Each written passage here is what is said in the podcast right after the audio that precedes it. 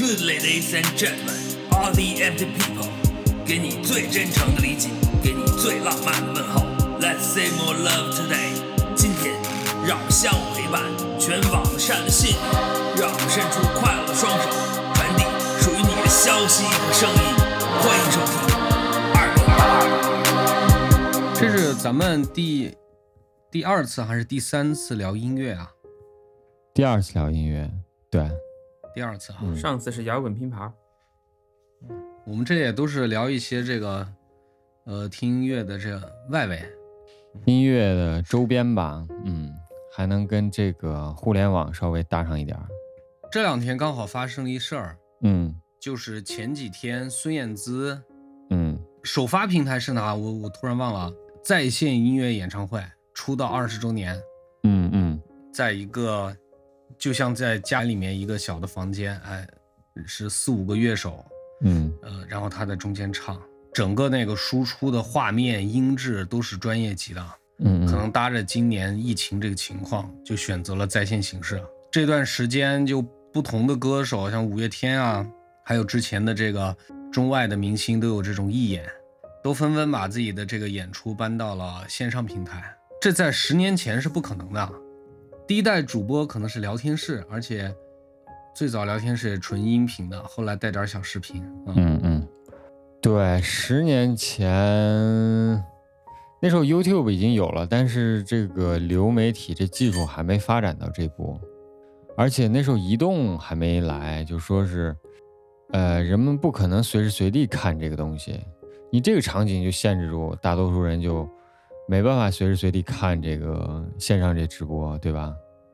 就说起这个，就今现在是六月份嘛，你看就是一年前的这会儿啊，就去年的六月份，就是这个苹果把 iTunes 做了一个拆分啊，就以前也确实是太臃肿了。对，对，拆分之后呢，就是很多人也说啊，就是要要跟 iTunes 说再见了啊。但是绝大多数人其实并不伤感啊，因为 iTunes 这软件实在是太难用了，大家就是对它的这种诟病吧、抱怨，远远要多于对它的这种喜爱。我我先从软件层面说一下，因为我想我们今天聊的更多的是这个音乐模式的本身啊。十年前我还没在用苹果，对，虽然它的 Mac 版本也不怎么好用啊，但那嗯 Windows 版本尤其难用，一直大家造成了这个印象。好像嗯 iTunes 也是苹果收购的哪个软件，后来又改装的吧？我没记错的话。对，那是很早了，那是两两千年那那两千年初初代吧，记具体什么时候记不清楚，就是为了，呃，苹果想要也找一个东西来管理 iPod 上那些音乐这么一个软件，它它收购了一个，但是这个易用性不不好操作，这个我觉得不光是一个见仁见智的问题，嗯可能是要对它的整个操作深度理解。就你真的接受了它以后，你才会感到它的这便利。就像时至今日，我身边还是有朋友、有同事会说苹果电脑太难用，嗯。或者说就干脆在苹果笔记本上装一个 Windows 的系统，嗯嗯，然后弄一个双飞燕的鼠标，然后对。再然后抱怨着 苹果电脑的种种不好。嗯。我给每一个人都说你，你克服那个难用，你就凑合上一个星期嗯。到两个星期，嗯嗯。你过了那个坎儿，你就会豁然发现，嗯我靠，这电脑太好用了嗯啊！像我已经多年没有用过鼠标了，一个大尺寸的这个触摸板我就足够用了，真的比鼠标方便很多。对，就首先是苹果那触摸板做的确实挺好的啊，就是说我也是从买了第一个苹果笔记本啊，就是十几年前，那时候那个触摸板的技术就挺先进了，就挺好用了。我甚至可以用触摸板剪视频啊，我都不用鼠标了。那时候如果我没有带那手写板的话，我就直接用触摸板剪剪片子，它都是完全可以的啊。还有就是刚才路人说的这事儿，就说你要尝试去理解它的这个软件的这个概念，或者是它这个苹果系统的这个理念，你把这个事儿理顺了之后呢，其实没有那么难用。就说 iTunes 这个东西，为什么大家说不容易用呢？或者说它把一些功能都隐藏起来了，或者说它的这种库的这种概念，就是说它 iTunes 最早就是说咱们抛开后来，后来就它特别臃肿，它那种臃肿的难用是是是它本身的问题啊，是因为它苹果的这些这些服务越来越多，你又要在一个 iTunes 里面管理你的图书，又要管理你的视频，又要管理你买的电影，又要管理音乐，还要管理你的 iOS 设备备份它的这些同步，所以说它会慢慢变得越来越臃肿，很难用，这是它的问题。尤其是它那个跟 i iPhone 同步的那个同步的那个理念，我一直没搞清楚。即便说我是一个二十多年的一个老 Mac 用户，我都有时候都搞不清楚。但是呢，在它最开始，它就是一个管理音乐给 iPod 传 MP3 的这么一个软件的话来讲的话，它的理念是非常先进的，它的功能也是非常强大的。它的一种理念就是一个库的概念，它假定每一个用户都有很多很多的 MP3。它是为 iPod 设计，就是 iPod 那时候第一代起跳好像就是五 G 吧，二零零一年那时候，它容量就很大。后来一直到末代 iPod 是一百六十 G，每个用户买 iPod 用户是有至少五 G 到一百六十 G 的歌曲的一个人。所以你如果一个拥有五 G 到一百六十 G 歌曲的人，就他一定是个音乐爱好者，他一定是按照专辑去分门别类去整理，呃，他的音乐收藏的。所以它必须需要一个非常强大的数据库去管理它的这些苹果叫做数字资产。所以说你不可能像咱们易用的那种角度，就说我有一个文件夹，我自己手动建几个文件夹，把我爱听的歌做一个简单的分类，这就足够了，很简单很直观。但是对于一个拥有一百六十 G 歌曲的人来说，这样一种方式显然是有点太粗放了。他对这个库，还有对 MP3 的每个那种原数据，就是它的那，就是那些原信息。的整理是非常详尽的，就是那个东西叫 ID 三嘛，以前叫啊，现在可能大家都不再在乎这些东西了。他希望每个人去把他的音数字收藏整理好，然后再传到 iPod 里面。就是如果你理顺了，你都按照他的这个方法来，非常的强迫症，非常的有序。但如果是对于有些用户，他就是几首歌，他听完可能删了，最近一段时间想听什么歌就下下来，听完就完了。对于这样一种用户来说，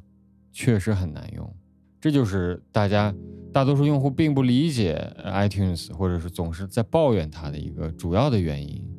用现在的话说，用户的使用门槛过高了。我进入互联网行业接受到的第一代教育就是缺省这个呃用户画像，就是他是啥都不懂的，就像老年机一样，说你给他教半天他才会用。这种情况下，你要让他能把这个功能用顺了。这多说一句，就是按照这种思路，就互联网公司是如何看待自己的用户的？嗯，粗放型的这么一一梳理，你会发现，这国内这些公司，可能大多数都是跟苹果不一样的。中国互联网公司里面唯一的奇葩，可能就是豆瓣儿，它是唯一一个非复制美国模式的。互联网公司豆瓣的某些这个功能的设计也很偏执啊，但是咱们话分两头啊，咱还说回苹果，其实大多数苹果的软件都是很简单、很易用的，并没有人为的设置过多的门槛。苹果是一个呃喜欢在界面上做做减法这么一个公司，唯独一个例外就是 iTunes，就是在后期特别臃肿。最早听这个抱怨啊，就是王老师说这个啊 iTunes 这太 太难用了。王老师对 iTunes 憋着一肚子火呢，我是憋着火。但是这两年好多了，我就结合你们俩刚才说的这个啊，首先是刘主任很早就说 iTunes 的这它的设计理念，它原初的理念呢就是对你音乐呃内容的管理，这个是我是理解，但是听说过没见过我也不知道。等我第一次用 i iTunes 的时候是迫不得已，是一一年，就是用上苹果手机之后，这怎么这么复杂？当时就已经非常复杂了。我说完了，从那个时候我就各种抱怨，我也问刘主任说打电话呀或者发信息说这个东西怎么用之类的。这么多年过去了，即使很难用，我也没有烦躁，就是即使是像刘主任这样资深的多年的这个 iTunes 用户，也搞不清楚他那个同步的那个方向问题，或者说怎么样，我从来也没搞清楚过。刚才刘主任说他也搞不清楚，那我这心里就平衡多了，我更没有什么。就是说，在抱怨的，特别是现在听到他这个解散了，或者解体了，或者拆解了，那我真是喜大普奔。我就搞不清楚这个同步方向，我怕再连上之后，把我不想删的歌曲删掉了。嗯，但是有一说一，我每次用 iTunes 都有这样的顾虑，但是嗯，从来从来没有导错过，从来没有出现过我刚才担忧的这种情况。呃，王老师刚才透露个信息，就是说人们越来越少的用 iTunes。苹果在 iOS 五之后，他意识到一个问题，就是说是人 iTunes 确实对于大多数人来说，尤其这个跟 iPhone、iPad 这种同步，很多用户并不能理解这事儿。所以呢，它慢慢的做成一种叫做 PC Free 啊，就是说可以脱离开 PC，就是说你可以借助云嘛，iCloud 或者是其他什么东西，你直接往里蹬也也是可以的。就是它慢慢的、慢慢的从那五代开始之后，它脱离了 iTunes，就是他们之间的联系不再那么的紧密。而且那时候国内也做了几个山寨的这种同步的软件，极大的解决了这个痛点之后呢，人们对于 iTunes 的批评没有那么多了。流媒体兴起之后，大家听歌都是串流或者 Apple Music，你可以包月，人们不再需要去费劲去同步自己那个歌单或者去同步自己那个曲库。现在来讲，就是仅仅是作为一个备份的一个工具，或者是一个回到它最原初的那个概念，就是对你曲库的一个管理。前提是如果你还拥有一个曲库的话啊，就是在这样一种潮流之下，iTunes 走上了它的这个。生命周期的这个这个最后一段路吧。我对音乐最近一年多还算听得多了，以前很长时间可能几年都不听一次歌，我已经离它很远了。这这样呢也是只看《爱情公寓》。对我忽然发现，就是你没有 iTunes，你一样用苹果手机没问题。这就是刚才说的，就是苹果公司从 iOS 五代之后，它把这两个东西做了切割，就是捆绑的不再那么紧密了。你没有苹果电脑，你没有 PC。你依然可以用你的 iPhone，这个改动极大的解放了它的这个销售啊。没有电脑的人，他也可以用 iPhone，他也可以用 iPad，这这不挺好的吗？就是曾经他们是捆绑的非常紧的，就为了互相促销嘛。就是你买了 iPhone，连 PC 不好用，那你是不是得买一个 Mac 呀？后来他发现这个生态也许并不需要联系的那么对紧密。曾经有一个说要三件套的一个概念，是不是？一个小孩说是高考完了，说妈给我买个三件套吧，iPhone、iPad 和一个苹果电脑。那时候还大家还批评呢。这我还是加一句啊，尽管说苹果电脑越来越，我越来越不喜欢现在的苹果电脑，或者越来越不喜欢它的一些一些设计啊。我依然下一台电脑还是不会选择一个微软的那个什么 Surface Pro，还是会买一个苹果电脑。你尤其是在工作的时候，比如说我在啊我在做一个歌曲的，或者是我在干点与工作相关、生产力相关的事儿的时候，我能快速的达到一种状态，就是我能很快的进入到一种叫做说悬一点叫心流的状态吧，让我很快的关注到某个事儿。这是多年来养成的一个习惯，就是它它跟我的一个精神上或者是一个生理上的一个配合是很好的。这点很重要，我有大量的这种经验和体验，所以我对它产生了一种某种依赖。但其他的设备并不能给我这样的相同的感受。如果是我在一个 PC 上作业，我很快的我的注意力会被分散，会被它的这些一些糟糕的设计，或者是被它某些这种卡顿不流畅啊，突然跳出一个三六零加速球什么的，就会带出到那个心流之外。它可以让我效率更高。我我就着刘主任的这个。接着说两句，我现在也离不开苹果这个三件套提供给我的工作和生活的环境，但我的理由跟刘主任不太一样。我是在过去这十年呢，逐渐的融入了这个生态。我现在说回到 Windows 或者回到安卓体系，我是感觉到迁移成本太高了。我我我现在不觉得 iPhone 比安卓更好用，这是实话实说，特别是这种定制的安卓系统，这种大厂的，嗯。哎，但是你让我迁移过去，我这些软件怎么办？就这，这是我哎留在苹果生态的一个原因。最开始让苹果打造这个这个生态，我们之前讲的，包括这个 iPod 出来以后对整个音乐市场的影响，它其实也是就是为了造成这种后果，让你压离不开我，是吧？这么多年，我在苹果的那个音乐商店里面，我就一直没分清楚 iTunes 和那个。苹果的那个音乐商店有什么区别？还是他们是一回事还是两回事？我到现在都不知道。我可能这辈子就买过两次歌，每次都是一块钱的那种。去年一九年初二三月份的时候，我在上面买了一首歌，很好听。我又不愿意总用那个 YouTube 听，我就去找了找，还真有，就把它买下了。买下来之后的问题就是这个，现在这首歌在我手机里，一美金，我想把它反传到我电脑上行不行？我都没有试过这些。但是现在没有这个概念了，因为你，呃，呃，我不知道它之间这个 iTunes 商店和现在叫 Apple Music 这两个之间是怎么过渡的，我没有去关注这个事儿。但是现在的 Apple Music 包月嘛，按月交钱，然后呢，你就可以理论上可以听所有的歌，就包括你一美元买的这首歌，你也可以随意的去听它。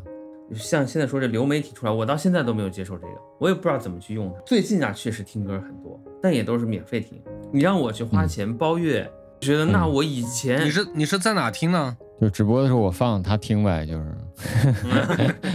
啊，你说的最近是指我们的直播节目开始以后啊？嗯，对，我就听歌还是比较多了。呃，我也好长时间不怎么听歌了，也是最近为了开直播啊，就是为什么要说这 iTunes？就是我又把 iTunes 重新打开，发现我真的有好多歌，挑着就听了听，就感觉这个每一首歌我听上去都特别陌生。对，这是一种特别那个奇妙的一种感觉。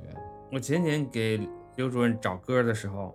也是这样的感受。我自己呢，又对流媒体。这种新的音乐收听形式没有那么迫切的需要，嗯，这这现在我这个处境就可以说很自由，也可以说很尴尬。我要选择听到一些声音，我可能要么就是回到那个虽然离我现在的时间并不久远，但是已经尘封的过去，就是那种陌生的感觉。那些歌我都听了几万遍了，但是就很陌生。确实像刘主任说的。还有一个就是你让我去好，那接受一下流媒体，没人给我介绍过，但是我始终找不着一个充分的理由，在心理上也好，还是在经济上也好，去接受它。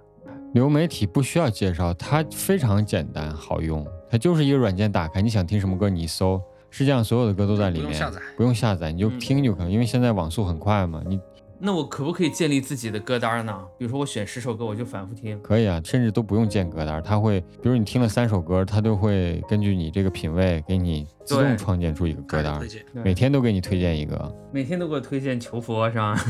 对，越来越好用，越来越好用，越来越简单。就对于我们这个从那个年代过来的人，就觉得太好用了，或者是是不是，是不是我不应该被这样宠坏了？是不是？他有这种感觉，就对我来说，就是说。我会不我每当我用到一个特别好用、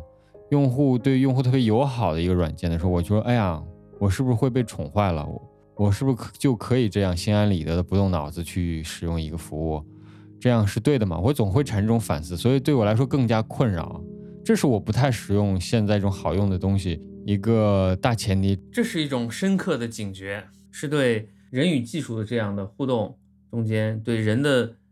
建立和丧失。人之所以为人的这个问题的一个直观的反应就是这样的：人为了技术到底付出了什么，或者说技术让人丧失了什么？这是说这么一个问题。这个 iTunes 终于灵魂，也许是灵魂，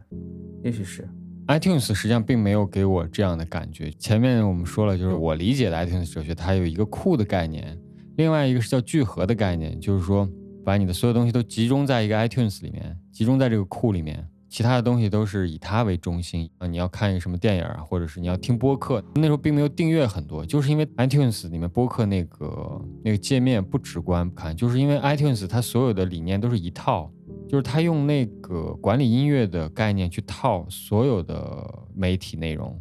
这就是它最大的问题，就是它不好用的一个问题就在这儿。就是你管理音乐是可以用这么一个数据库的方法，但是你用同样的数据库去套用播客，去套用你的书、你的有声书、你的 iPhone 上的软件，这个想法就有问题了。这是一种懒惰。实际上，这每种媒介有它自身的特性，这每种媒介应该拥有他们自己的一种界面和交互方式。但是 Apple 的人没有去，不知道他是没有去想，还是不愿意去做。后来就到了去年，就把它拆分了，就是 iTunes 被拆分为 Apple Music，还有 Apple TV 和和播客。拆分之后，真的好多了。现在这个状态，我觉得比比过去的这十年要好得多。回头想想，呃，苹果在声音这件事上，嗯，真的是投入了巨力。对，硬件 iPod，是吧？嗯，软件 iTunes，然后内容播客是人家。第一个提出这个概念的，嗯嗯，商业模式，单曲付费这购买，它都是这么来了。对，后来这越来越臃肿。我们先不说这个软件操作层面，可能就是因为内容越来越多，越来越庞杂，因为大家更多的娱乐信息、种种事情都搬到了互联网上。你看这次拆分，它就是按照它其实是按照内容类型进行拆分的，嗯嗯对吧？嗯啊，音乐、TV 和播客。嗯然后 iTunes 这个工具本身，嗯它我认为它其实它它到最后举步维艰，它并不是被其他软件或者说被它自己的这个不好操作这种表面原因给打败的。嗯嗯你不好操作，像你你你你对它的不好操作，你其实很爽的，是不是啊？嗯，它更多的是 是什么呢？它是被其他维度的东西给打败了。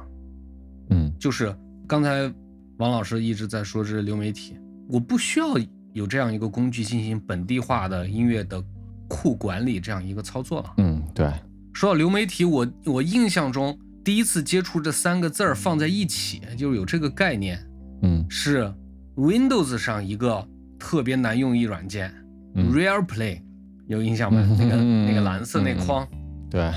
最早那个上面我看到这仨字儿，流媒体，就是可以边下载边播。对对吧对对对，嗯，到那我不管是 QQ 音乐啊，还是还是其他的音乐，包括咱们自己的播客节目，你想咱播客节目如果是十年前，那咱们的听友还得把这呃提前在家啊、下载好，传到自己的 iPod 上，对，然后地铁在那时候就是那样的。那时候你听一个播客，就是说你要那时候就这样子呃你要同步嘛，就是你你还是同步那个概念，就是你要先下好，啊。下好再同步到你的 Podcast 上，在第二天再听。那个时候，那个时候为什么非要有一个同步的这样一个操作，这样一个环节？对是因为网络还没有随处不在。对，你现在，呃，可能就是前两年还觉得这卫生间里或者地铁上这信号不好，嗯。我不知道你们这北美洲是什么情况、啊，没没信，号我们这儿我们这儿没信号，对，地铁上没信号，对，成都地铁都已经全互联网覆盖了，那地铁上的信号好得很，对，就不存在这个离线的状态了。可能你说，就咱们这些操作都是一步一步来的，嗯从没有网到有网但省着用，嗯到现在对流量没有概念，一步一步来的。嗯嗯那这么看，你 iTunes 它是被谁打败的？它被互联网打败的。它促进了互联网的蓬勃发展，然后它本身又被基础建设所打败了。咱们在上一期讲这个音乐专辑的时候，就说到这个歌单啊、嗯专辑啊，那个嗯可能更多的是从听歌的人的兴趣、这个音乐生产的角度。你你从流量的角度来说也是这样子。我我也有块特别大的硬盘，以前咱们用用电驴啊或者什么下载了很多很多的歌，是吧？那个时候一首歌那个 ID 三那信息特别丰富，就很多下载下来还有连封面都有。对，正版的是都是有封面的。然后哎那个哦，这暴露了吧？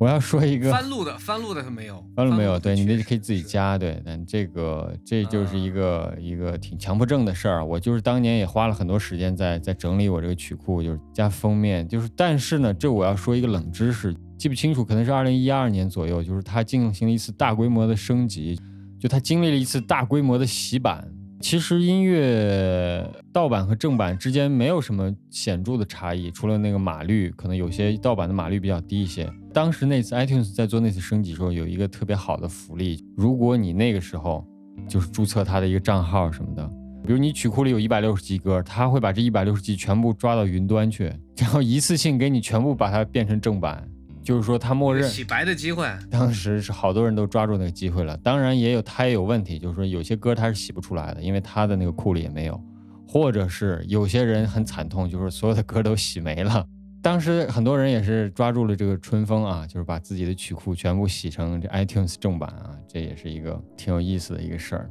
就你能从这里面看出来，就是 iTunes 设计 iTunes 的人是基本上是一些从摇滚乐或者是从音乐很发达的那个年代过来的。做 iTunes 这款产品的这些产品经理或者程序员也好啊，就像你有那本欧美音乐指南、流行音乐指南那个，就是都是像那样的人，都是像那个王晓峰那样的人，就是他对这个东西的整理或者是他的这些来龙去脉，他是很很很很热衷的这么一群人，就是音乐发烧友啊，音乐死忠日，收藏音乐有执念的一群这种音乐收藏者做出来的这么一个产品。就当时 iTunes 还有一个一种专辑叫 iTunes LP，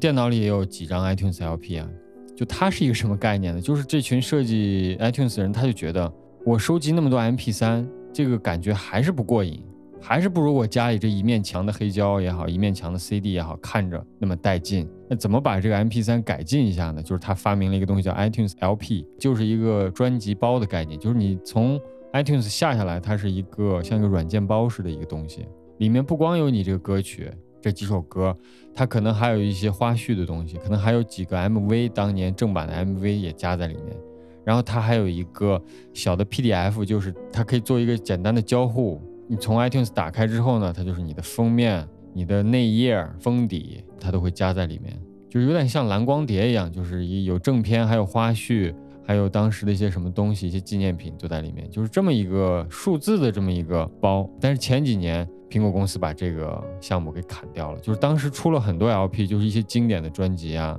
苹果弗洛伊德的全集啊什么的，他当时都出了。我电脑里也有很多，就这是一个，这一看就是他那种设计 iTunes 的这个人，实际上他们年龄挺大的，就他们的这个想法挺挺老的。中国的这个设计这些音乐产品啊，没有包袱，他没有这种。收藏的包袱，你看最早出现一个什么酷我音乐，它从一开始就是流的概念，我就听大热单曲，对我就听这些歌，我不收藏专辑，我们去抓那个最重要的东西。但是 iTunes 它既被这个东西制约，它也创造了一一些美好的东西，就是这样，它也被它自身的这种理念所制约，这就是它最后被拆分，慢慢走向衰亡的一个主要的原因吧，我的理解。就从现实角度讲。苹果啊，乔教主啊，也不是神。插这么一句哈，就是不是不是 iTunes 这件事上，你能看到，呃，他在后边就是到一五一六年左右吧，嗯。嗯，用过来人的角度去看，他也没有像做 iPhone 那个时候那样的高瞻远瞩，嗯，他也没能在任何一个领域，至少在这个音乐内容传播的领域，特别特别超前，嗯，是吧？如果他能早一点、早一点转型，不把自己完全的锁死在这个工具化的一个呃产品层面的话，在这这市场上它能做的事情，它的影响力是相当相当大的。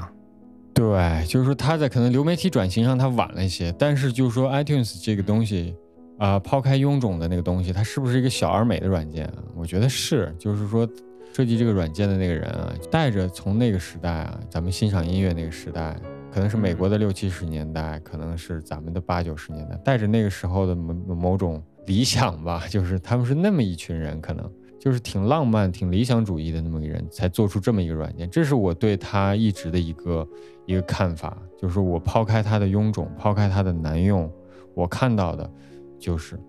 他浪漫的那一面，就是这么一个软件也是。可以很浪漫，对，就是说到这个，就是就是我最早先的一个经验，十几年前吧，那时候我还没有苹果电脑，但是我在我的 PC 上就装一个 iTunes，很早的版本，可能是三或者四。我那时候特别喜欢听音乐，然后呢，常常花一下午的时间就对着电脑听我这个曲库啊，就是 iTunes 曲库整理我这个曲库。然后它那时候有一个功能，就现在也有啊，就叫做可视化，就是就是那么一个东西，就是你在放歌的时候，它会。你点开那个可视化，它就会放一些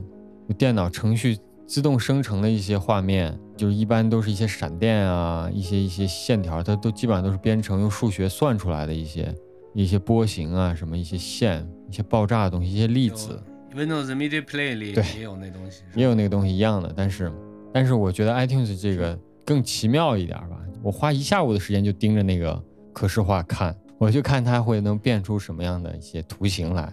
就这是我最初最原初一个体验，就是那个体验一直在我心里面，我觉得特别重要，挺可笑的，也是这么一个事儿。我我是在微软上看的嘛，喷泉什么的，是吧？波形。对。苹果上那个我没见过，但是微软这个呢，还是很粗糙。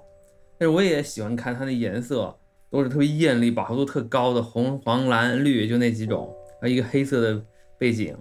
跟那喷泉搁那喷，特好看。但这个事情呢，是在很多人的心里，它都保留下来了。你知道这个行为代表着什么吗？啊，这个行为代表着年轻，那个时候有大把的时间可以挥霍。你别说这 Windows Media 这个那么漂亮的闪电和波形了，我以前对那个画面都能盯，不说盯一个下午吧，盯一两个小时，就是 就是特别廉价的那种国产电视的屏保，就一个球儿反弹，四面墙它它飘啊飘啊飘，碰到这边儿哎，一个反弹回来，对，然后盯着它看，我就说它什么时候能刚好撞到那个角上，那个时候都能盯都能看半天，是。无聊且年轻。是，但是你说太可怕了。这东西什么？这是那些软件也好，那些设计也好，他们就是可能也就是灵光一闪或者怎么样，他就设计了这么一个玩意儿。你说他的嗯设计初衷是什么呢？是让你的整个这个感受更好，还是说告诉你，yes you're watching at something, you're looking at something？不是，我也不知道，就是反正是他嗯有这么一东西，你就可能能哎在那个时候就吸引一下你的注意力。对，其实它 iTunes 这个软件功能特别强大，它几乎拥有所有的功能啊。它在以前它是可以刻盘的，哎，我刻过，对它最早的那个，当年二零零一年它推出的时候，那个苹果的发布大会，乔布斯当时推出它的时候，它的那个 slogan 叫做 “Rape Mix Burn” 嘛，咱们乱翻译叫做撕裂混合燃烧。它那 iTunes 商店还没建立的时候，它并不是说要让你付费这个东西，它那个 rape 就是说从你的 CD 上抓歌的意思。它实际上是鼓励一种某种盗版行为，当然那种抓歌并不认为是一种盗版行为，因为你已经买那个实体 CD 了。对，你从那个实体 CD 上自己抓抓成 MP3，这个这个事儿其实并不违法，但是你只能自己听，你不能去传播它。然后它那个 mix 什么意思呢？就是你可以把你这些歌，不是说做一个混音，而是说你做一个歌单，就是你可以把它做成拼盘，mix 就是拼盘的意思。然后呢，burn 就是说刻盘的意思。你从每每张 CD 中抓一些歌，然后把它做成拼盘，然后再把它烧出来，再去听。这个思想回路、啊、想法是有点很好，有点有点复。杂，有点复杂，对。嗯，对，有点复杂。你说我都已经把它抓下来了，我何我就听就行了吧，何必再把它刻成盘呢？当然，当这跟当时的使用环境有关系啊，因为当时大感受还是很好的啊。还是还是有还是有很多车载 CD 呀、还是有很多呃 CD 机啊什么的。你在你的电脑上，你自己家里，你就忽然你就可以像唱片公司一样灌制你属于你自己的大碟，这是自己对自己的定制化呀。就是为了增加这个的趣味性嘛。其实我就觉得看这个标题或者咱们三个人讨论这么一个软件，其实这个好像挺枯燥的一个事儿。就是我想说说一些冷知识吧，但我发现好像这个冷知识也不是那么特别冷。就是我我通过 iTunes 甚至赚过一些钱，但是不多啊，这也是说明它的这个功能特别强大。嗯就这么个事儿是大概是十五六年前，但是零五年的时候在，在在上海的时候，我有一段时间就是辞职了嘛，但有一段时间没有工作，我就找工作。我有一天早上就看报纸，我就发现那个有一个公司就招工啊，它上面写的是说是，我就大概像个小邮票那么小的一个一个广告，就说是某某某某音乐公司招聘一个一个什么工人，然后呢。要求会使用 iTunes，就这么一条要求，就我觉得，哎，这挺奇怪的。但这种事儿只可能发生在上海，我在北京就从来没遇到过这种事儿。然后我就拨通了电话，然后一个挺年轻的人就面试了我，还问了我好多音乐的问题，他说你平时听什么音乐啊？他问了我几个挺高深的问题，我都回答不上来，其实我都瞎编的。当时他就是问了我几个关于电子音乐的问题，他问我这个好像是 techno 还是一个 trance，我记不清了，就是某种电子音乐的风格吧。他说这种音乐有什么特点？我虽然听那些音乐，但是我并不知道它的定义，标了几个名词儿，然后现在想想应该挺可笑的。他觉得这人狗屁不通啊，还敢拽这些大词儿，然后他就录用我了，因为那个他其实就是想找一个这种呃立功而已。但是这个立功必须会用 iTunes，是一个什么什么工作呢？他们是一个音乐公司，就是一个罐头音乐公司，就他们有大量的罐头音乐，就是全世界好多这些作曲人或者是一些公司自己炮制出来一些，就质量不是特别高，但是它什么风格都有，可以满足不同的情绪，就是你可以去买这种音乐，就每首歌都特别短，大概两分钟、三分钟，或者是有有三十秒、十五秒，这是特别累的一个活，特别脏的一个活。然后这时候呢，还需要一个人去把它分类，但是分类的时候呢，需要一个工具，就是 iTunes。就我是从我是干完这个活之后呢，我发现 iTunes 除了我之前会用的那些功能以外，还有那么多更复杂的功能。不光是分类它的这个风格，还有它的这个作曲的人啊这些基本信息，还要我得先听里面有什么乐器，啊，每种乐器都得听出来，然后把它写上去。他的这个情绪是什么？是紧张还是忧伤还是什么？就人肉去听啊。然后我整整听了半年，不能快进，不能快进。我整整听了半年的罐头音乐。哇，这为你的音乐素养是不是打又夯实了基础啊？我不知道，我可能是更加的憎恨音乐了吧？可能从那之后啊，就是，然后就是在一个五月吧，我是冬天接的这个活，在一个五月，我给他打电话说，说我说我不干了。但是他也没有多惊奇，我觉得这这事儿应该他对他来说可能特别司空见惯，并觉得这活确实太脏了。他很平静的就接受了我的这个辞职啊，就是这么一个事儿。就是我通过 iTunes 在零五年的时候，甚至还挣了一笔钱，就是帮我度过了就是我没有工作的那那段时间，就是这么一个小故事吧。想想还是挺神奇的。是，正经就是技多不压身，真的。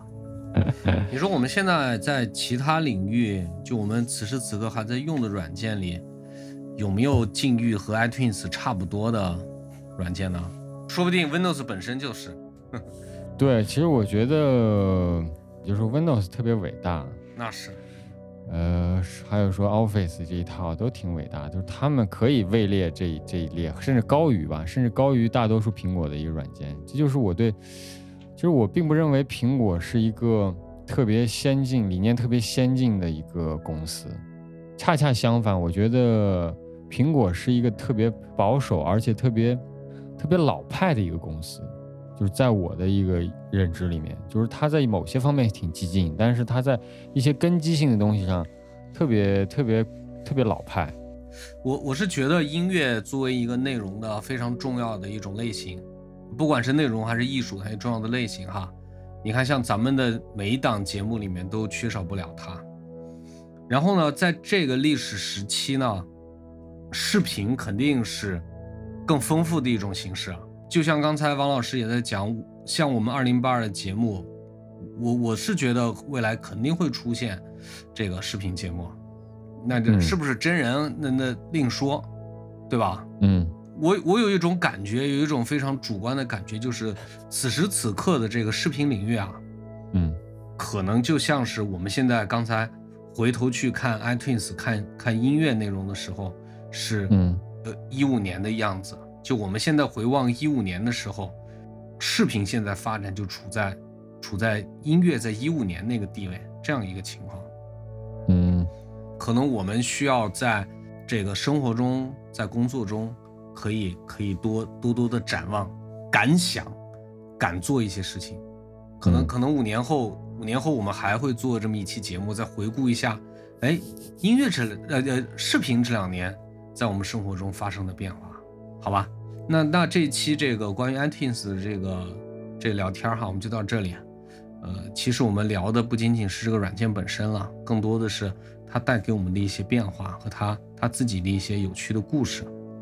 啊，对，就更多的是我们对对这 iTunes 或者过去的这十年，嗯，这十五年、二十年的那种复杂的情感吧，复杂的感情吧，或者是说我们的文化生活的变迁吧，就是我们还是像我们上次那期节目说的这种音乐媒介的改变对我们的影响，这可能是是我们对 iTunes 的一个感受和对这个时代的一种感受吧。嗯，那我们这期节目就到这儿。那个节目的最后的最后，王老师把我们二零八二现在节目的整个状况那个大贯口来一遍。这我们二零八二啊，是由三个老朋友在不同的时区共同制作的一档，既有录播节目也有直播节目的大的产品节目。对，还不是一档节目了，是我们有多档产品，多档节目矩阵。哎，我们正在努力建立这样一个。相对丰满，并且覆盖包括像喜马拉雅这样的大平台所涉及的诸多重要领域，我们正在这样努力。比如，呃，文化社会、教育，比如外语培训啊，还有传统文化的 研讨等等，我们尽我们最大的努力，嗯，恬不知耻的输出这些有用也没用的内容。也不知道是为了什么，可能就是想要在即将到来的眼眼前的这个未来，嗯，能分一下蛋糕。不知道我们能不能蒯那一勺子？嗯，应该能能一来一大马勺。是吗？那这那最好啊。嗯，对你这前一段像一个大型民营企业的介绍啊。嗯，是。哎，我们具体说呢，就是最近我们开播的，呃，两档新节目，一是由我们路人单人制作的关于中国古代笔记体志怪小说的短节目，叫《怪志》，已经上线，嗯，并且会有比较高的更新频率，欢迎各位喜欢这类内容的朋友们准时收听。同时呢，我们还有一档直播节目，就是暂定是每周一、三、五早晨，由我和刘主任在前台主持放送音乐和相对轻松有趣的话题。呃，陆老对在后台，呃，监制。嗯，对，每周一、三、五早七点半到九点半啊，这个时间段。通过这样的形式呢，陪伴大家的早高峰出行，希望给大家嗯、带来心情愉悦的一天、两天、三天、一个礼拜。到这儿吧，朋友们。对，我们就到这儿呗。对，听了很多关于 iTunes 这个邪门软件的看法和故事。，该听的不该听的都听了。反 正好的，那我们这一期节目就到这里。嗯，超时空漫谈，这里是二零八二，我们下期见。拜拜。再见，朋友们。